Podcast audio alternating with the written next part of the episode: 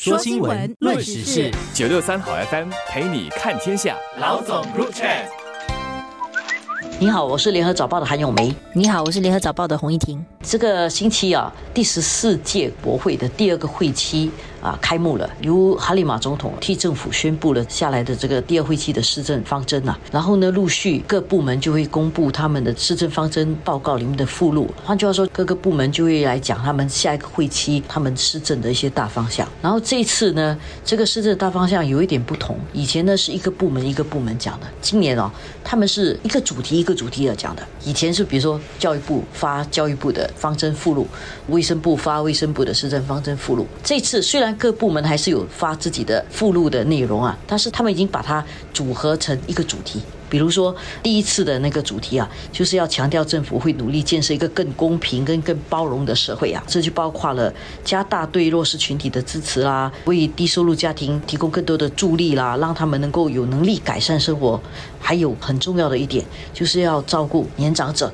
因为我们的社会已经越来越走向大龄化了，所以这个是许多人的一个担忧，所以这是政府施政方针的一个目标了。所以星期二第一天的这个施政报告附录提出的就是一个社会面的施政方向。那么第二天的话，呃，就是当然是延续同样的做法了。然后这次强调的是怎么去打造一个更强劲的一个经济，然后当中也让啊每个人就是每一个领域可能都有增长的机会，然后同时呢也让全民就是可能在就业方面。有更多的呃新的机遇，然后怎么帮助人们把握这些机遇？这一次呢，就是讲的那些部门呢，就包括是通信及新闻部啦，那么还有贸工部啦，还有总理公署啦。那因为因为总理公署旗下其实有啊两个比较重要的啊两个机构，一个就是金融管理局，谈的当然都是大家很关注的，就是经济方面的一些展望，还有我我国在应对这些经济展望方面会做的东西。那么还有另外一方面呢，就是国立研究基金，然后谈的这个东西其实就跟新加坡未来的增长。其实是有很大的关系的，因为这个基金本身呢，就是要投资在哪一些可能作为一个国家来讲，我们觉得是很有发展潜能，然后是未来有可能是驱动我们经济的一些主要的新项目。所以这次其实他们看中的，其实就是半导体行业，还有就是现在都很夯的，就是这个人工智能的科技。可以说两天的附录哦，它两大主题，一个是社会的，一个是经济的。那我们先谈一下社会的。社会方面哦，现在 inclusive 啊，就是包容性的这个词。词已经变成一个一个社会的主流价值观嘛，就做什么事情都必须要考虑到这个包容性，不能够把任何人落在后头。那这么一来呢，跟许多过去的一些价值观啊，跟一些过去的一些判断，其实有一点不一样了。像以前呢，我们以成绩来决定一个人是不是成功啦，或者以收入啦决定一个人的人生是不是成功啊，这种标准，其实这几年其实一直都在讨论是不是应该改变了。而现在这个施政方针也确实是往。这条路走，就是每一个人，你不一定要是在某一方面大家都认为很好的方面很好，才表示你很成功。很多时候就要看你的个人潜能有没有发挥到最好。而这一点来说，在一个社会已经转向了资源不是那么不充足的时候啊，确实这是一个比较能够人尽其才、人尽其能的一种方式。所以啊，要扶持更多的这个弱势群体，让他们能够发挥他们最大的潜能。他的所谓的潜能，也不是。是说你全部都要数学很好，或者是语文很好，那才属于是人才。你在各方面的潜能如果能够发挥到非常好的话，其实也是一个人才。所以要奖励不同才能的国人啊。所以如果我们用比较简单的话来讲啊，就是怎么让大家能够终身学习，有机会的好好学习，有机会的找到好的工作，然后分享国家这个进步的成果。换句话说，就是让大家能够生活的更好了。我觉得这个第一个主题啊的大原则在。呃，第一天这个啊附录就是针对说怎么让大家可能生活的更好，然后怎么照顾弱势群体这一方面啊，就是比较社会层面的各种啊下来的发展方向。呃，我们在做这个附录的这个公布的同时哈，其实同一天呢，我们的总理就出席了一个国大的一个呃新书发布会，然后这个新书发布会本身来谈的就是一个新加坡老龄化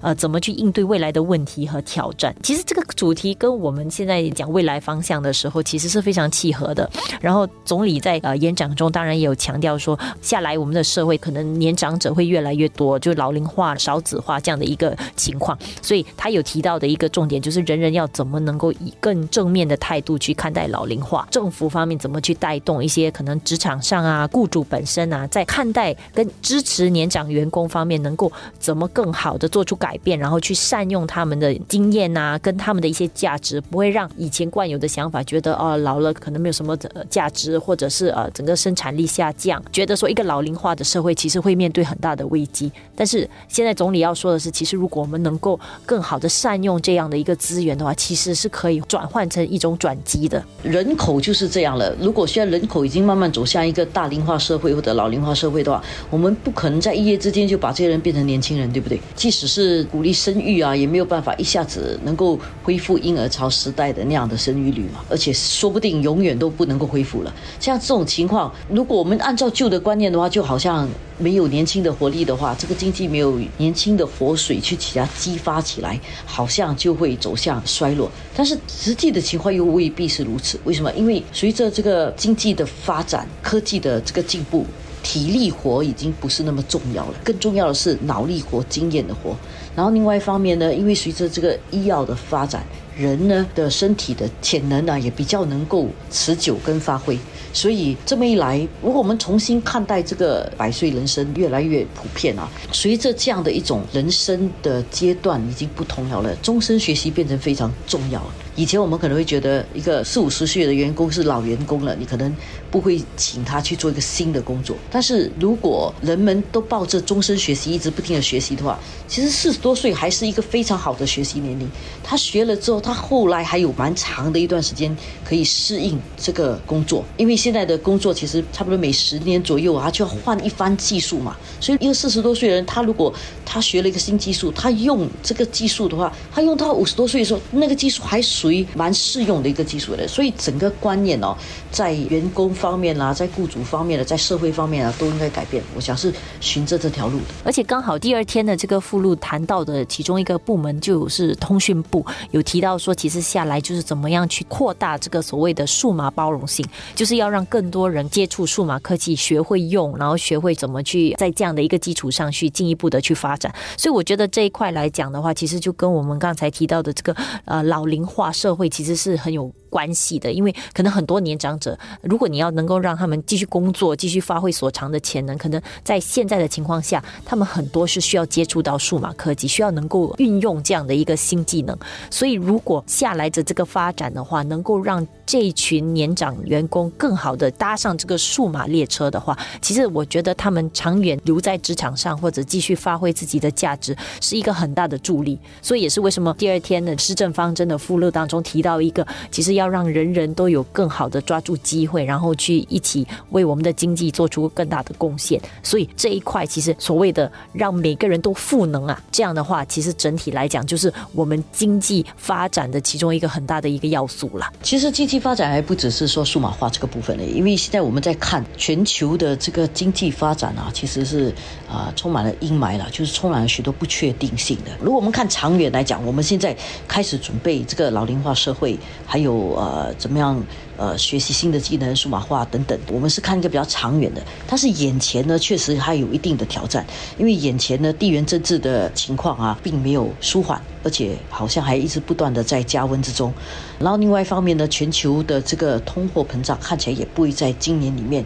有一个比较好的一个发展，因为还有蛮多的预测是认为今年的经济会更不好，比如说 IMF 对今年的经济预测是不好的。然后全球的许多央行啊，也在计划在加息之中。虽然前一段时间我们听到说好像加息会放缓，但是现在看起来好像还是会在酝酿在加息之中。然后通胀情况不会好转，又在加息。但是这一点呢，是有一些人纯粹悲观的看法，同时也有一些人是乐观的。比如说美国的财长耶伦呢，就不知道为什么他们就纯乐观，觉得美国的经济已经开始好转了了，不会像 IMF 预测的那么悲观。从这边看起来哦，当众说纷纭莫衷一是的时候，说明一点就是这个情况非常不明朗。所以大家的看法都不一致。这么一来呢，以新加坡这样的一个我们小国嘛，我们向来都是 price taker，我们不能够决定全球经济的走向，我们也不能够改变人口老龄化的问题。那我们要怎样去适应这个全球经济的？可能下行风险，所以这个也是下来估计两年左右吧。这一届政府还有大概两年多的时间里面，他们要做的事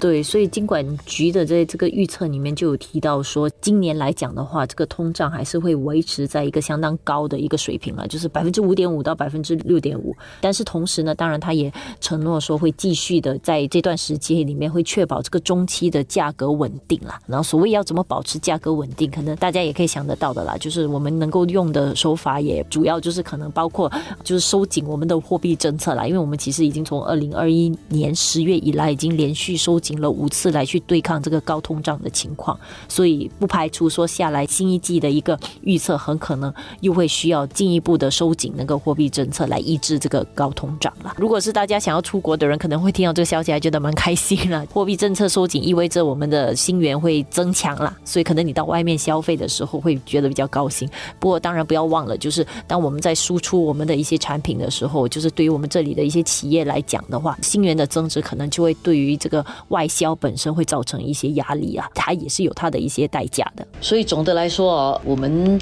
也不能够太过乐观了，因为呃，整个情况来讲呢，大环境对我们并没有利，那个经济的趋势也不见得是明朗的，所以大家还是要谨慎一点，努力工作。